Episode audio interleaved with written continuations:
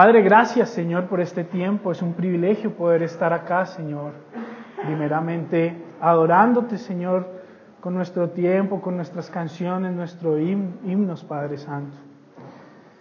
Hoy oro, Señor, porque necesito de tu ayuda, necesito que tu Espíritu Santo, Señor, me capacite, me ayude, Señor, me dé sabiduría, Padre Santo, de nuevo, capacidad para poder hablar, enseñar, Señor, y traer esta palabra que has traído, primeramente a mi vida, Padre Santo.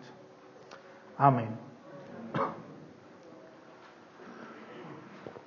Hermanos, nuevamente vamos a la carta, a la primera carta de Juan. Eh, hoy he titulado el sermón La evidencia del verdadero amor en un mundo lleno de odio. Si usted se da cuenta allí en su boletín. Si no tiene boletín, puede anotarlo también, la evidencia del verdadero amor en un mundo lleno de odio. Y vamos a comenzar por hacer la lectura de Primera de Juan, capítulo 3, versículos del 11 al 18. Si alguno necesita Biblia, no sé si todavía hay algunas Biblias disponibles. Si no, hágase cerca al que tenga una Biblia al lado suyo. Y si la tiene en el celular, acuérdese, pongámoslo eh, sin volumen, en modo avión, como quiera ponerlo, pero es importante que no solo por el predicador, sino por nosotros mismos, eh, los que, o todos los que estamos acá, que pues que un timbre, un ringtone no nos desconcentre de nuestro tiempo de palabra y de, la enseñanza. Leamos desde el versículo 11, dice, porque este es el mensaje que habéis oído desde el principio, que nos amemos unos a otros, no como Caín, que era el maligno y mató a su hermano. ¿Y por qué causa lo mató? Porque sus obras eran malas y las de su hermano justas. Hermanos míos, no os extrañéis si el mundo os aborrece. Nosotros sabemos que hemos pasado de muerte a vida, en que amamos a los hermanos. El que no ama a su hermano permanece en muerte. Todo aquel que aborrece a su hermano es homicida y sabéis que ningún homicida tiene vida eterna permanente en él. En esto hemos conocido el amor, en que Él puso su vida por nosotros, también nosotros debemos poner nuestras vidas por los hermanos. Pero el que tiene bienes de este mundo y ve a su hermano tener necesidad y cierra contra él su corazón, ¿cómo mora el amor de Dios en él? Hijitos míos, no amemos de palabra ni de lengua, sino de hecho y en verdad. Amén. Hemos venido estudiando y aprendiendo cómo el apóstol Juan, en su carta, en su primera carta, eh, de una manera repetitiva, vemos que siempre hemos hablado de esto, pero de una forma muy clara, aborda varios eh, temas relacionados, varios temas relacionados con la vida cristiana, con el actuar, con cómo debe vivir el cristiano.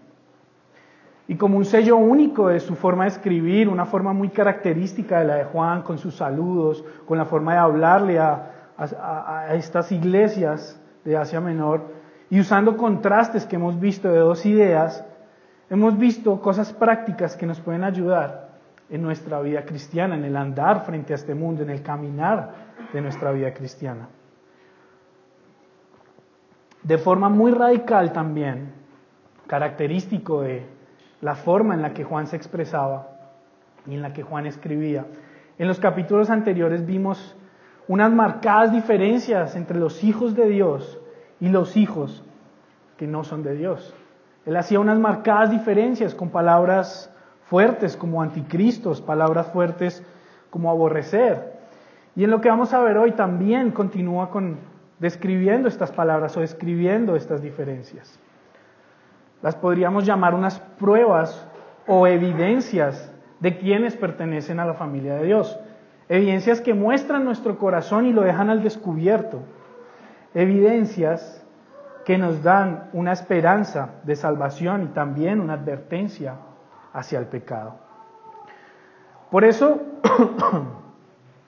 lo primero que quiero que veamos son algunas descripciones o ilustraciones acerca de Qué es una evidencia o acerca de lo que entendemos como una evidencia.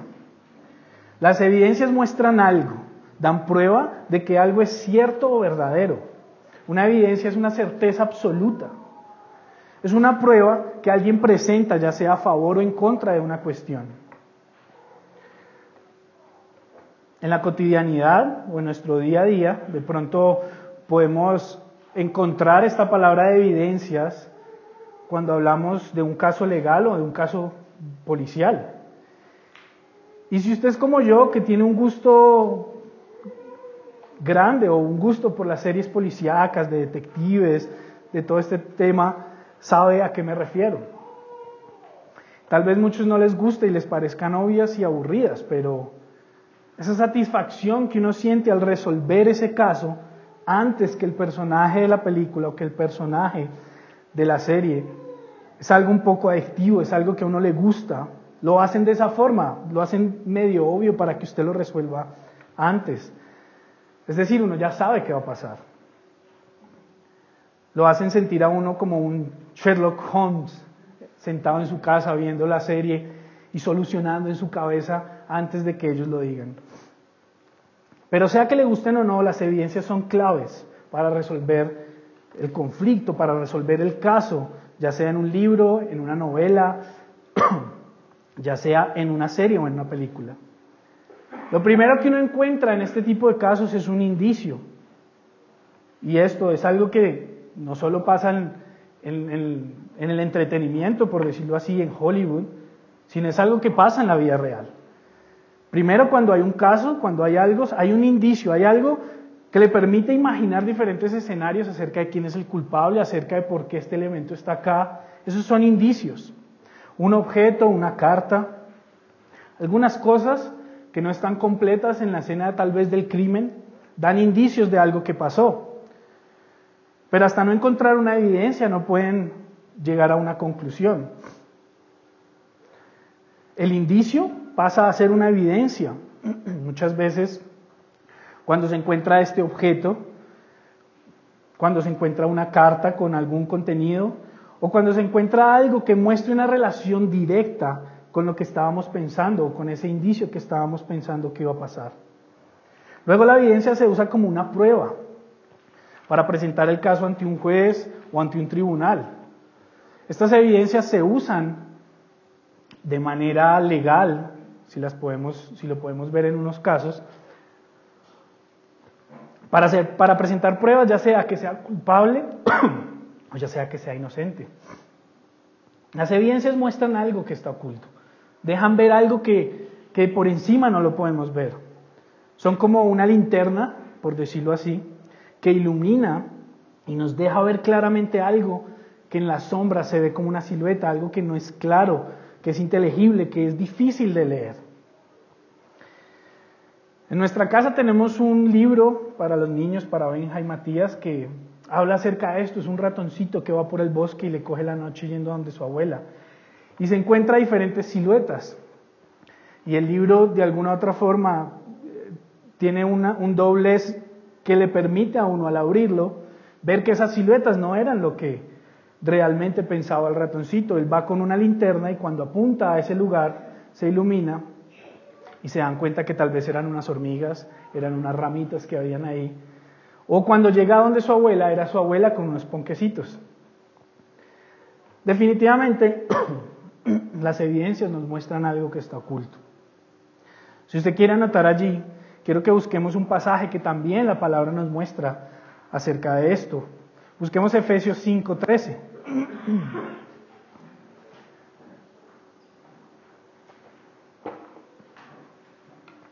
Efesios 5:13 dice, mas todas las cosas cuando son puestas en evidencia por la luz, son hechas manifiestas porque la luz es lo que manifiesta todo. Con esto entramos al primer punto, mis hermanos, amarnos unos a otros. Nuestro corazón es puesto en evidencia y no hay nada que ocultar cuando Juan escribe este primer verso, el versículo 11. Cuando somos confrontados con la palabra constantemente, cuando la leemos, nuestro corazón siempre queda en evidencia. La palabra tiene esta característica de mostrar nuestro corazón, desnudarlo, como dice en Efesios, puestas en evidencia por la luz, son hechas manifiestas. Y el versículo 11 dice, porque este es el mensaje que habéis oído desde el principio, que nos amemos unos a otros. Juan le recuerda a las iglesias de Asia Menor que esto no es algo que él esté diciendo por primera vez, no es algo que él haya traído como un mensaje nuevo. Primero en su carta lo viene repitiendo, lo hemos visto en el, en el capítulo 2, si usted quiere anotar, capítulo 2, versículo 7 y capítulo 2, versículo 24. Él constantemente está hablando de este principio donde se han hablado las cosas, donde ya ellos han conocido las cosas. Esto hace referencia directamente a lo que Jesús estaba enseñando cuando estaba entre algunos de pronto los que quedaban. Recordemos que estamos hacia final del primer siglo de la iglesia. Veamos qué palabras Jesús utilizó, veamos el Evangelio de Juan 13, versículo 33 y 34. Si usted quiere anotar allí en sus apuntes, Juan 13, capítulo 13, versículo 33 al 34, dice, Hijitos, aún estaré con vosotros un poco me buscaréis, pero como dije a los judíos, así os digo ahora a vosotros, a donde yo voy, vosotros no podéis ir. Un mandamiento nuevo os doy, que os améis unos a otros, como yo os he amado, que también os améis unos a otros. En esto conocerán todos que sois mis discípulos, si tuvierais amor los unos con los otros. Así es como queda al desnudo nuestro corazón que nos amemos unos a otros. Parece una frase tan sencilla, pero tan profunda, que Juan tiene que repetirla constantemente en su carta. Aquí estamos hablando del amor entre hermanos, el amor entre hijos de Dios, entre creyentes, entre los que dicen creer y seguir a Cristo. No un amor pasional, no ese amor que conocemos del mundo. Un amor verdadero que solo puede venir de Dios.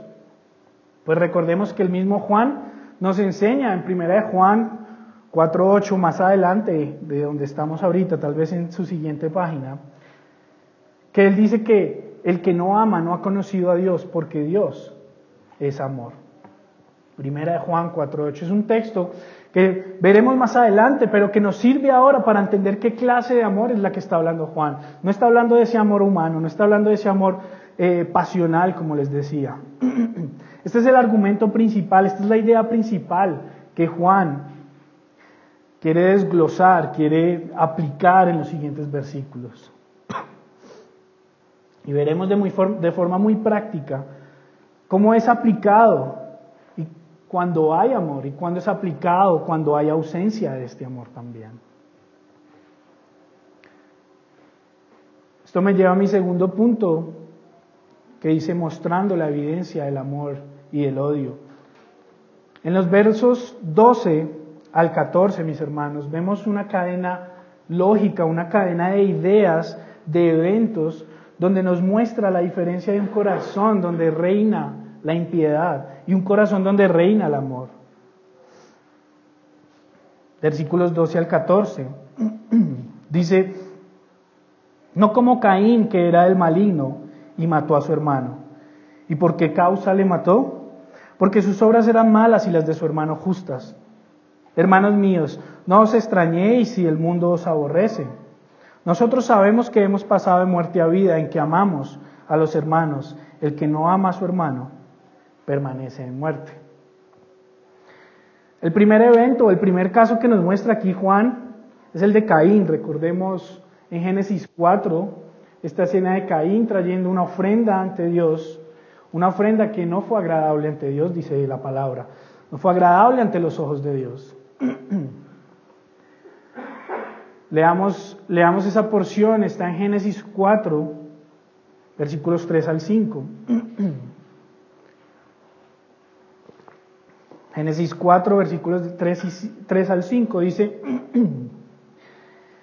Y aconteció andando el tiempo que Caín trajo del fruto de la tierra una ofrenda a Jehová. Y Abel trajo también de los primogénitos de sus ovejas, de lo más gordo de ellas. Y miró Jehová con agrado a Abel y a su ofrenda, pero no miró con agrado a Caín y a la ofrenda suya. Y se ensañó Caín en gran manera y decayó su semblante. Aquí, mis hermanos, en este texto, que Juan hace una referencia directa. Aquí cabe aclarar varias cosas. Lo primero es que no es que Dios de una manera despectiva prefiera uno sobre el otro, sino que Caín decidió por sus propios medios escoger según su sabiduría una ofrenda, según su estándar y no según lo que Dios había establecido.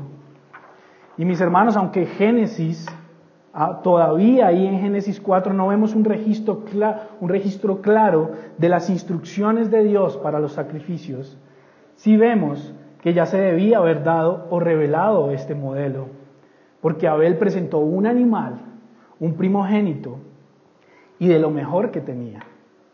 Ya habíamos visto un sacrificio antes en la caída, así que este modelo de alguna otra forma había sido revelado, o podemos entender que había sido revelado.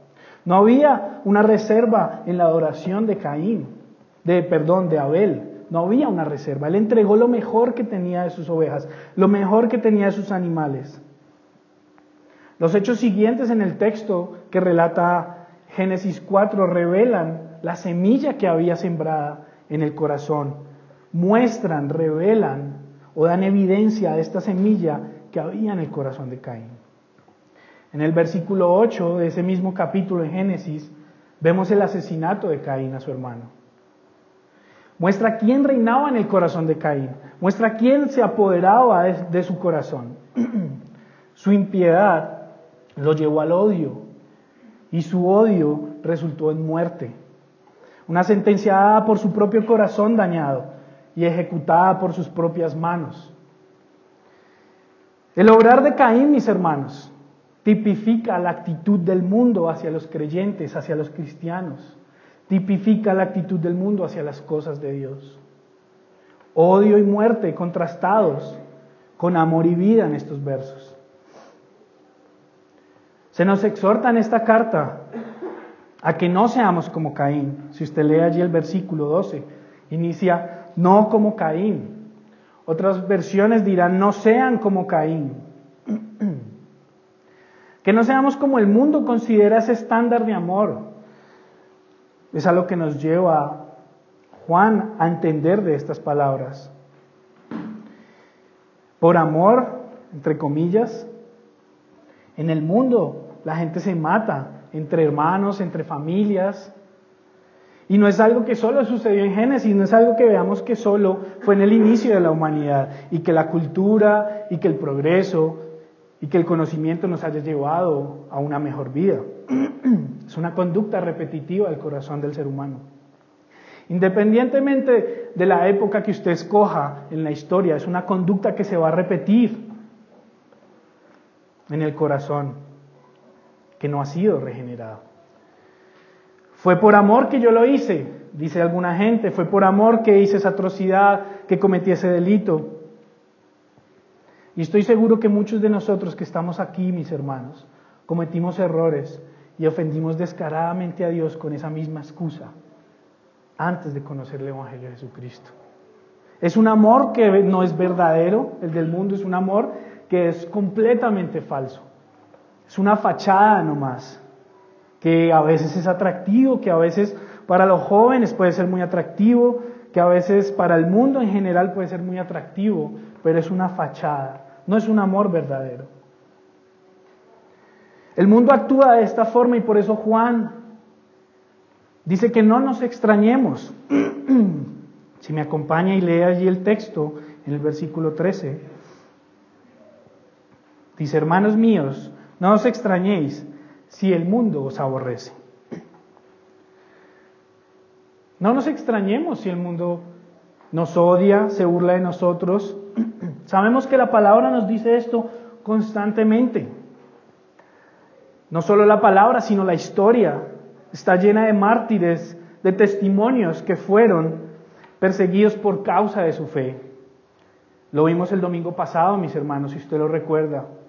Así que no nos sorprenda esto. Que no nos sorprenda esto. Que no nos extrañe esto. Que no nos sorprenda si una persona muy cercana, alguien con el que confiamos, tal vez puede llegar a ser hasta nuestro cónyuge, hasta un padre, un hermano, alguien familiar, no nos sorprenda si ellos viven bajo las normas de este mundo y aborrecen nuestra fe, aborrecen el tiempo que dedicamos a la palabra, aborrecen el tiempo que dedicamos los domingos. que no nos extrañe esto, mis hermanos, porque va a pasar. Tal vez hoy en día muchos se escuden en las redes sociales para hacer burla de la fe, pero siempre van a haber algunos que de manera directa se van a burlar de nosotros, se van a burlar de nuestras creencias, se van a burlar cuando digamos no gracias. Muchos sabrán y esto es algo que debería ser típico entre nosotros y posiblemente en su trabajo, en su universidad, todos sus amigos tienen un grupo de WhatsApp al cual usted no lo invitan porque saben que usted es cristiano. Y saben que no quieren sus comentarios allí, no quieren, cuando ellos hablen de algún tema, no quieren que usted de pronto salga con un versículo y digan, ya salió este man. Nos van a aborrecer, nos van a odiar. Como Caín, el mundo se resiente al ser puesto en evidencia su pecado. Y en lugar de arrepentirse, el corazón que está endurecido, en lugar de arrepentirse, descarga su ira y su odio hacia aquello que lo ha puesto en evidencia. ¿Ha visto usted estas películas de ciencia ficción donde hay un bicho raro que siempre está en la oscuridad y cuando llega la luz se alborota, se vuelve agresivo? Es algo similar lo que pasa con el corazón cuando queda en evidencia. Solo tenemos dos opciones. la respuesta del hombre ante el Evangelio solo tiene dos caras. O se rinde completamente de forma irresistible al llamado de Dios ante la gracia del Señor, o rechaza y aborrece el Evangelio. No hay un intermedio. No, no existe en la palabra este cristiano que tiene amistad con el mundo, que puede soportar, estar en la mitad de ciertos momentos, ciertos lugares, ciertas ocasiones, y que no empiece a afectarle, que no empiece su corazón a darse cuenta que esto que donde está allí no es lo verdadero, no es lo correcto. No existe esta amistad. La palabra nos dice que hay enemistad entre el mundo y Dios. No hay intermedios, mis hermanos. Y Dios nos muestra esto a través de la carta de Juan. O en nuestro corazón reina el odio, o en nuestro corazón reina el amor. No hay una mezcla allí. No hay un odio-amor o una mezcla que usted quisiera poner allí. No hay como un yin-yang donde una parte es odio y una parte es amor y se equilibran uno al otro. Y muchas veces dudamos de quién reina en nuestro corazón. Pasa en la vida.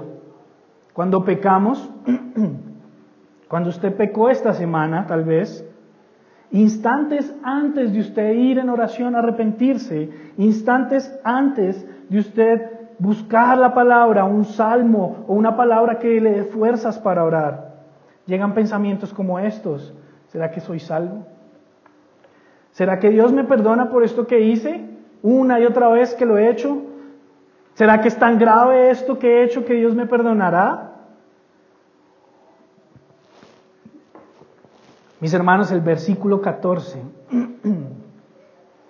es hermoso en estos casos. El versículo 14 es una joya que pone el Señor allí y que Juan escribe inspirado por el Espíritu Santo que nos muestra una evidencia clara de quién reina en nuestro corazón nos recuerda una forma de saber y tener certeza que nuestro corazón ha pasado de muerte a vida.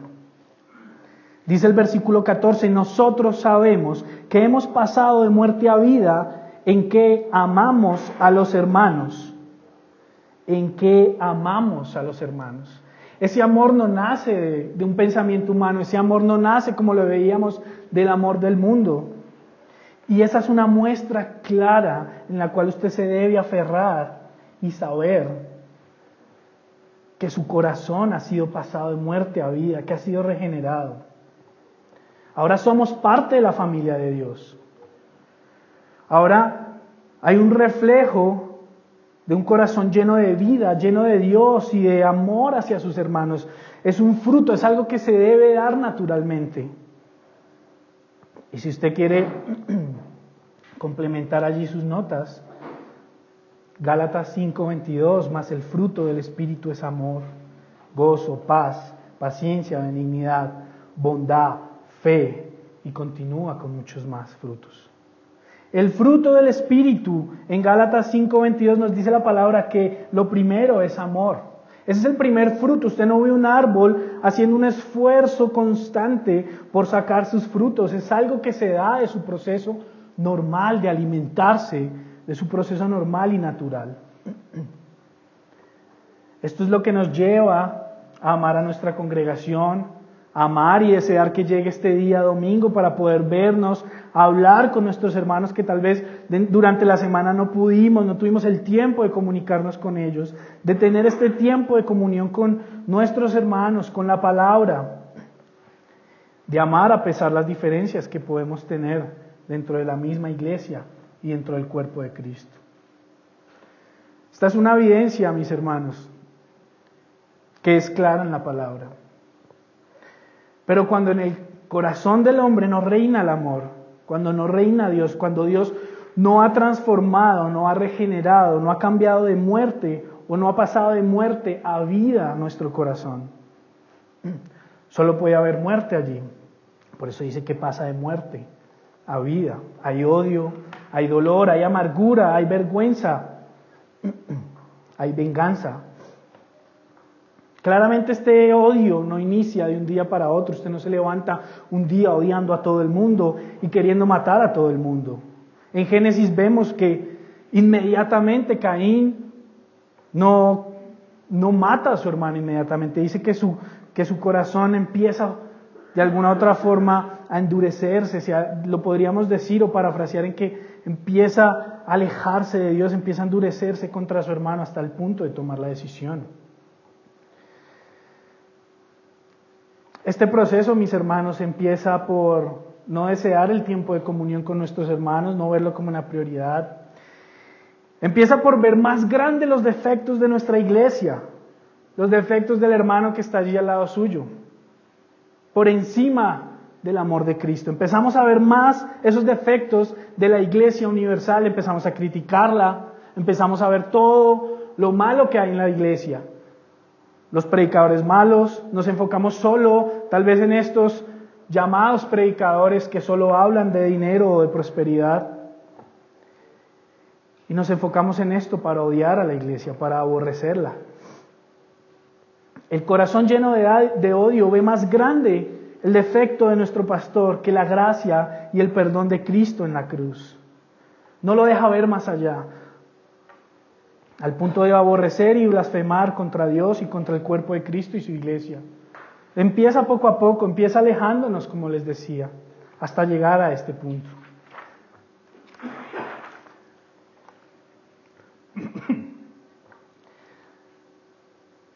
Esto me llevó al punto 3, versos 15 y 16,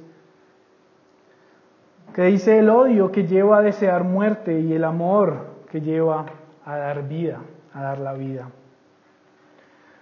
Dice el versículo 15, todo aquel que aborrece a su hermano es homicida. Y sabéis que ningún homicida tiene vida eterna permanente en él. En esto hemos conocido el amor en que Él puso su vida por nosotros. También nosotros debemos poner nuestras vidas por los hermanos. Aquí vemos una expresión máxima o una idea donde Juan lo lleva a su máxima, máximo resultado, se podría decir. Juan usa la idea de muerte y vida, estos contrastes que siempre hemos hablado que Juan escribe, y usa la expresión que se puede dar como máximo resultado del odio y del amor. Aquí vemos ese reflejo, ese resultado máximo que puede dar el corazón o ese fruto máximo que puede dar el corazón cuando está lleno de odio, cuando está lleno de amor. Suena un poco extraño, pero miremos el texto en el verso 15. Todo aquel que aborrece a su hermano es homicida, y sabéis que ningún homicida tiene vida eterna En el verso que vemos el apóstol escribe que aborrecer a nuestro hermano equivale a desear la muerte de esto. Cuando habla aquí de homicida, no es ese, esa muerte accidental y que de pronto se, se ven las pruebas y se juzga que alguien es culpable, sino es ese deseo en el corazón que tiene un asesino por acabar la vida, por aplacar la vida del otro. Y dice que equivale a aborrecer a nuestro hermano. El odio puede llevarnos a desear tal cosa. Y Juan nos recuerda las palabras que Jesús mismo en el Sermón del Monte, en Mateo 5, usa para comparar este acto de matar físicamente, de hacer el acto, y lo compara con el deseo del corazón, y pone estas dos cosas ante el mismo nivel. Mateo 5, versículos 21 al 22, quiere usted allí anotarlo, Mateo 5, 21 al 22 y 22, puede usted buscarlo, dice, oísteis que fue dicho a los antiguos, no matarás. Y cualquiera que matara será culpado de juicio. Pero yo os digo que cualquiera que se enoje contra su hermano será culpable de juicio. Y cualquiera que diga necio a su hermano será culpable ante el concilio. Y cualquiera que diga fatuo quedará expuesto al, infierno de fuego. Es decir, que así no hayamos cometido el homicidio, así no hayamos asesinado a alguien, en nuestro corazón se revela realmente quién reina cuando aborrecemos a alguien. Sabemos que Jesús en Mateo 5 no solo habló de este caso de matar, de ser un asesino o de aborrecer, también muestra otros deseos de la carne que si usted recuerda, como la fornicación, que lo pone al punto donde simplemente la fornicación y el adulterio, donde simplemente con el pensamiento ya usted está pecando. Jesús lo que nos muestra acá es que de nada sirve llevar una vida religiosa, una vida aparentemente piadosa, si en nuestro corazón deseamos completamente lo opuesto. De nada sirve aparentar si realmente en nuestro corazón no ha habido un cambio. Ahora aquí Juan, y ojo con esto, no quiere decir que el asesinato sea un pecado imperdonable. Él no está diciendo esto acá. Muestra que el odio y la muerte están tan juntos en contraste con el amor y la vida, o sea, son y son separados el odio y la muerte y el amor y la vida son dos parejas que están ambas juntas y ambas totalmente opuestas, que la dureza del corazón va a llegar al punto que va a condenar al mismo hombre. La dureza de su corazón lo va a llevar al punto donde si desea muerte, en su corazón no puede reinar vida. Si usted lo ve allí, dice en el versículo 15, y sabéis que ningún homicida tiene vida eterna permanente en él. ¿Cómo puede ser compatible la vida con el deseo de extinguirla? ¿Cómo puede ser compatible en el corazón del hombre dos cosas completamente opuestas? Por eso hay dos naturalezas, mis hermanos porque son completamente opuestas. O obramos y actuamos bajo una naturaleza, un poder que lo habíamos visto en otras predicas, o vivimos y actuamos bajo el otro. Son contrarios.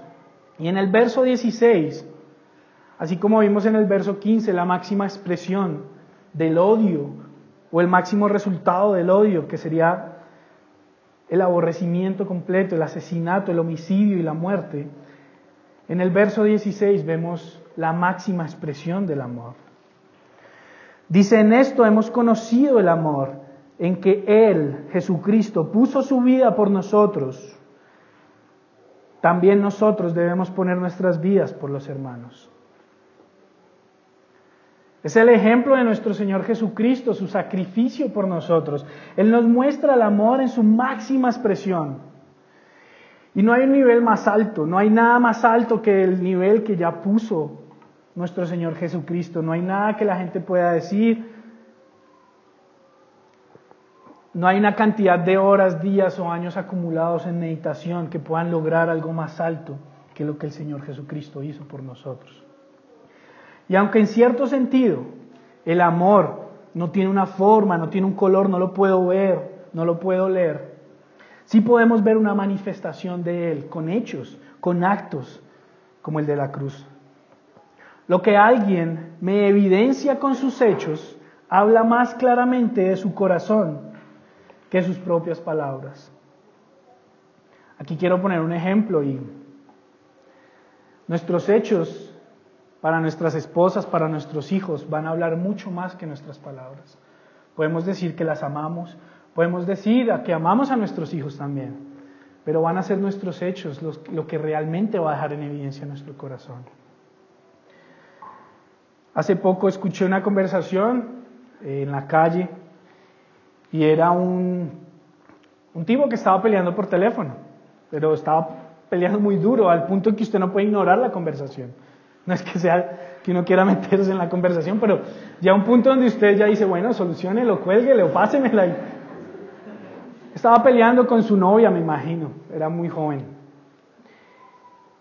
Y estaba peleando y le decía, que, que él amaba mucho, que no entendía por qué había pasado eso, que él amaba mucho, que lo perdonara.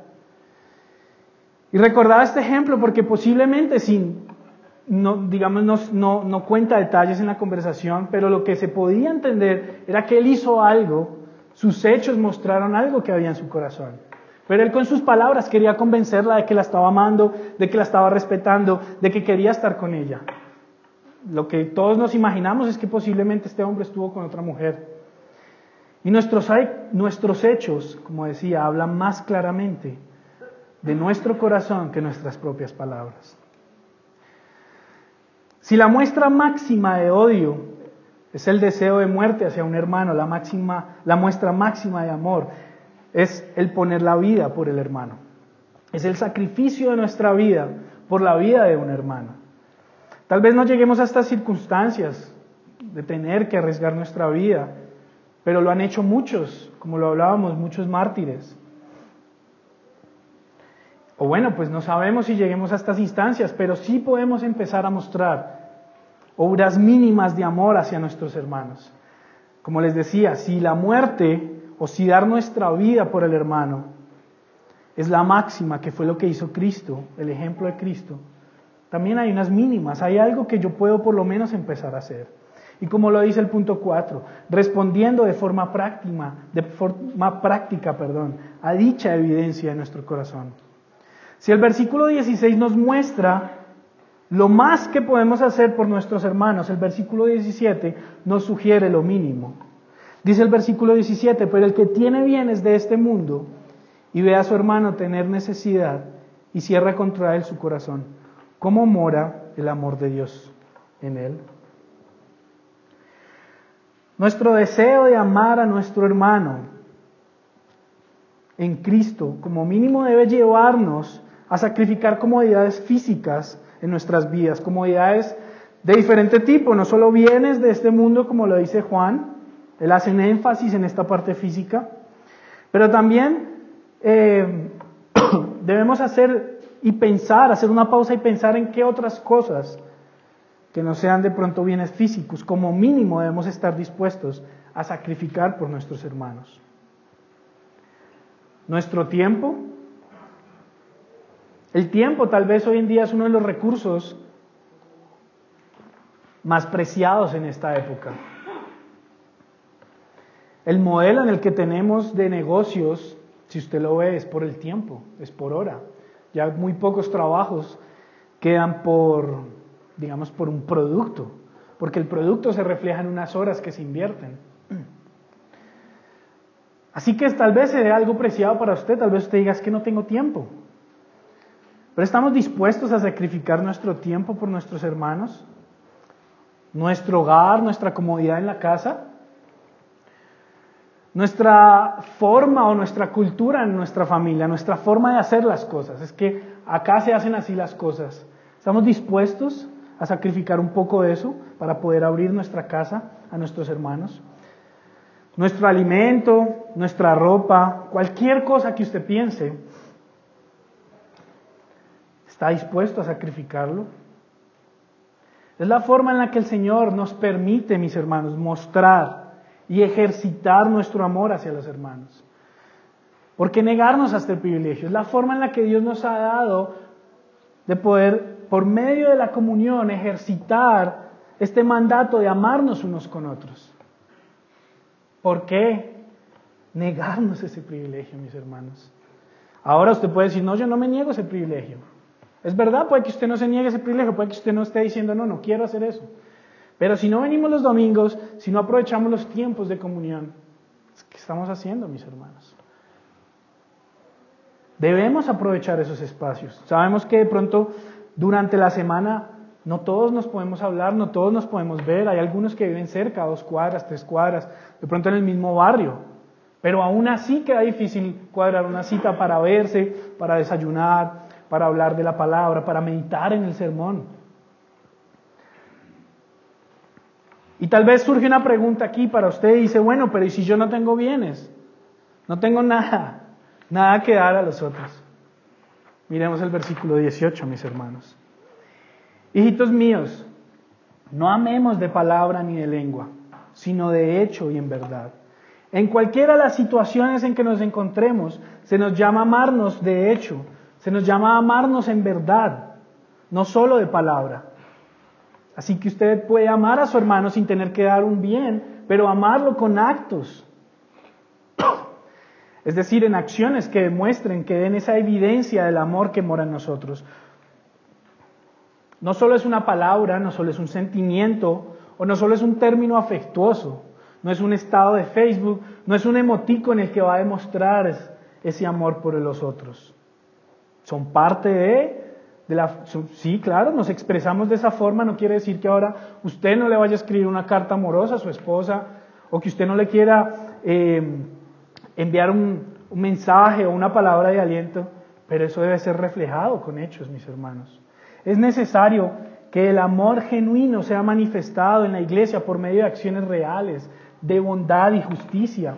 Y si usted recuerda y lee los versículos anteriores, esto es algo en lo que Juan también hace énfasis, en obrar justamente como Cristo obró justamente. Aquí retomo algo que hemos hablado constantemente, pero que me parece importante hacer un énfasis, y era que la vida de los gnósticos, de estos falsos maestros y anticristos, de los cuales Juan habla en capítulos anteriores, vivían una vida religiosa, una vida supuestamente iluminada, pero sin bondad y sin justicia, ni hacia el pueblo de Dios ni hacia sus hermanos, es decir, ni tampoco a los ciudadanos o al pueblo de Israel. Acciones que se manifiestan como un fruto, no forzosamente, no falsamente, no porque me toca cumplir algo, no porque me toca cumplir una lista en la asamblea, no porque me toca y ya me comprometía a llevar un alimento al ágape, no es de forma forzosa. Y es importante aclarar aquí que no se trata, como les decía, estar tampoco sonriéndole a todo el mundo los domingos. No se trata de ponernos una máscara y volvernos felices, porque hay días en los que venimos acá cargados, con estrés, con dolor en nuestro corazón, pero podemos amarnos los unos a los otros. Para ir cerrando esta idea, déjeme explicarlo de esta forma, mis hermanos. Hoy en día han habido muchos movimientos que ponen el poder de las palabras en un pedestal, un pedestal ridículo. Ha sido tal la influencia de estos movimientos, no solo ha afectado a la sociedad, no solo hay gurús que escriben una cantidad de libros acerca de esto, sino que se ha impregnado dentro de nuestras iglesias.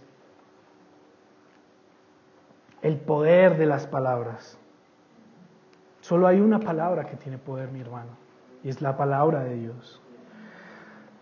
Una planta no va a crecer solo porque usted se pare frente a ella, por más concentrado que esté, y le diga a ella todos los días, por media hora, que ella puede hacer eso, que ella puede crecer. Por más que usted quiera, usted no le puede decir, tú tienes el control, planta, tú puedes creer, crece, crece. Hermanos, eso es imposible. Y es ridículo a la vez si lo vemos, pero eso es lo que muchos hacen con su corazón y con su vida.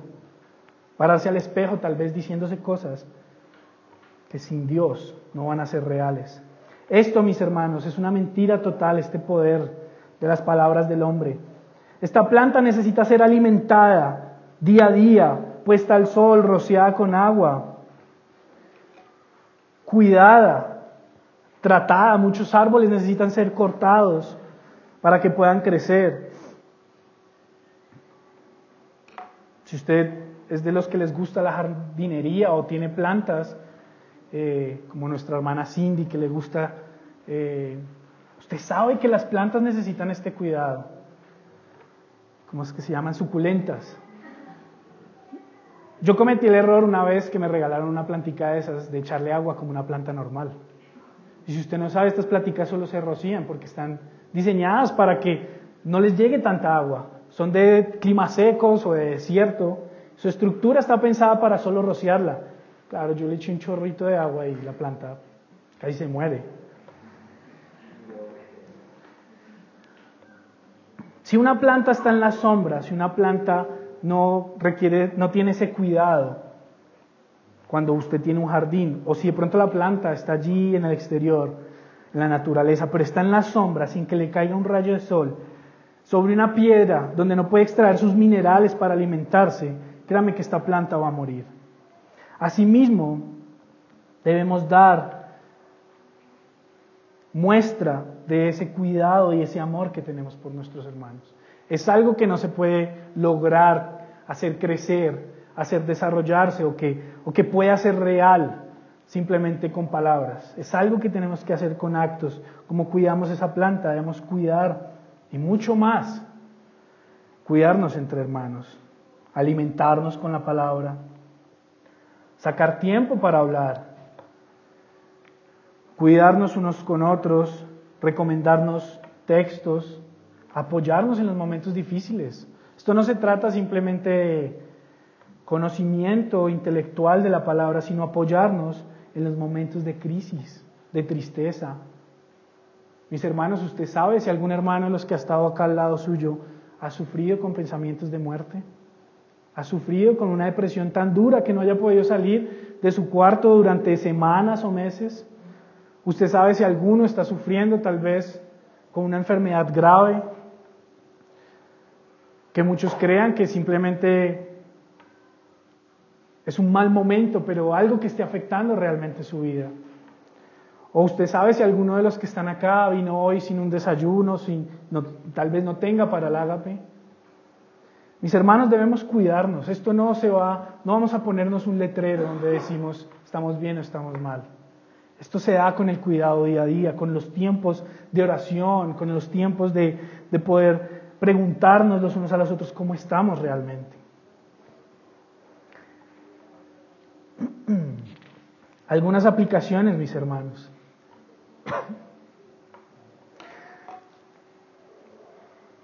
A la iglesia, si alguno de los que estamos acá hemos tenido duda de nuestra salvación, hoy vimos la muestra, la evidencia clara de la renovación del corazón. El corazón del hombre, el corazón caído, solo buscará su propio bien, su propia satisfacción. Cuando usted empieza a sacrificar tiempo, cuando usted saca, así sea solo el tiempo de oración para orar por sus hermanos, muestra una evidencia de su corazón. Aférrese a eso. Aférrese a esas evidencias que muestra su corazón y que nos dice aquí Juan, para tener seguridad de que usted ha pasado de muerte a vida. Esto también nos, debe llevar a una evaluación de nuestra fe. ¿Qué tipo de fe estamos mostrando o estamos viviendo? ¿Una fe solo de palabras o una fe sustentada en esos hechos, en esas muestras de amor? ¿Has llegado a tener pensamientos de odio hacia algún hermano o hacia alguna persona? Acá la palabra no nos dice que no los vamos a tener, acá la palabra nos dice que podemos confesarlos y rendirnos a Cristo.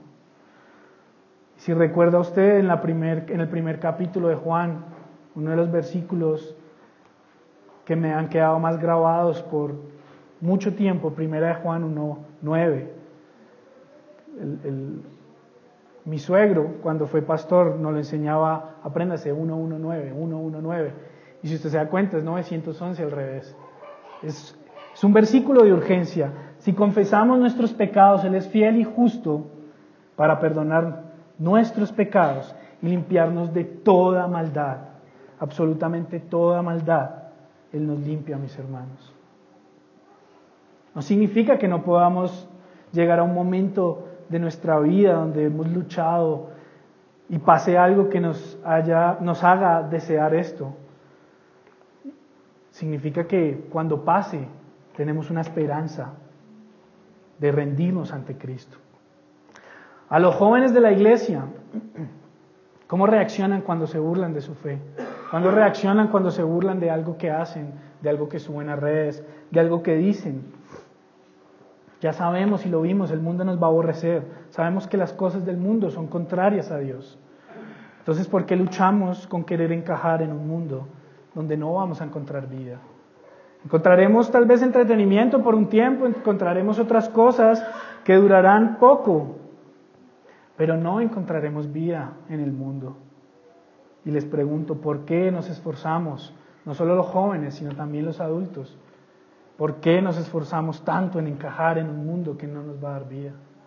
En tendencias, en challenges, no sé.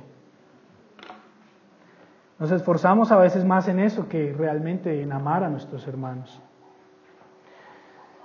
A los niños, si hay algún niño, o a los padres, ¿cómo, manejan las emociones nuestros hijos? ¿Se ve el deseo de odio en sus ojos cuando no les dejamos hacer lo que él quiera?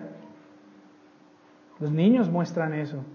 Y lo hemos dicho mil veces, si un bebé tuviera la fuerza de un adulto, sería tal vez un homicida o un asesino en serie. Ese es su pecado que nos abofetea constantemente y nos muestra que necesita de Dios. Y mis hermanos, tenemos una responsabilidad. Tenemos una responsabilidad y lo hemos dicho como si dependiera de nosotros. Debemos llevarlo por el camino de la palabra, debemos en amor corregirlo, disciplinarlo, enseñarle. No desfallezcamos, padres, los que somos padres, no, no desfallezcamos en esta obra. Por más de que hayan días duros y oscuros en el corazón de nuestros hijos, sabemos que Dios tiene absoluta poder y soberanía sobre ellos. Oremos por ellos, que Dios nos ayude y nos dé fuerza en la labor de padres. Y si hay alguno que no es creyente, si hay alguno que ha llegado acá o está alejado de Dios a tal punto de que esto es algo nuevo, la pregunta es ¿cómo está tu corazón? Juan muestra que solo hay dos resultados o hay dos pruebas y hay dos reyes en el corazón del hombre. O reina el amor, es Dios, o es el odio y la muerte.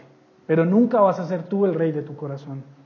Uno cree que tiene el control de su corazón, pero el hombre no es dueño de su corazón. El dueño es o el, o el odio o Dios cuando somos regenerados. Como hombres no tenemos ningún control. Oremos, mis hermanos. Padre, damos gracias, Señor, por tu palabra, Señor. Primeramente, Señor, venimos humillados, Señor, a pedirte perdón, Padre Santo, Señor, porque sabemos que nos falta, Padre Santo. Venimos a ti confesando nuestros pecados, confesando nuestra maldad. Perdónanos, Señor. Ayúdanos día a día, Padre Santo. Sabemos que en tu palabra encontramos esta esperanza, esta fuerza para soportarnos unos a otros, para amarnos unos a otros,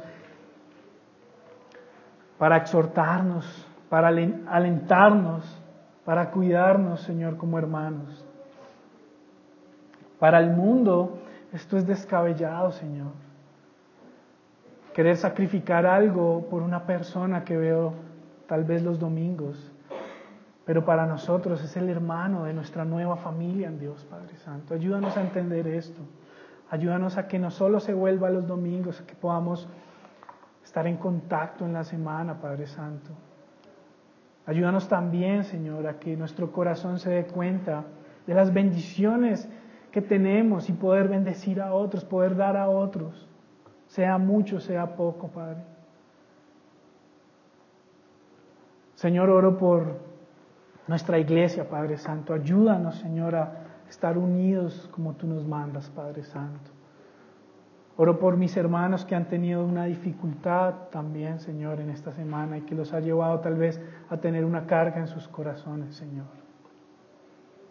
Padre, gracias, Señor, porque nos dejas en evidencia. Tu palabra nos deja al desnudo, nos deja descubierto sin, sin nada que poder hacer, Señor. Dependemos de tu misericordia y tu gracia, Señor. Y hoy te alabamos, Señor, y te glorificamos, Señor porque sabemos que tú nos amas y que has mostrado la muestra más grande, el resultado más grande, que ha sido el sacrificio de Cristo, Padre Santo. Amén.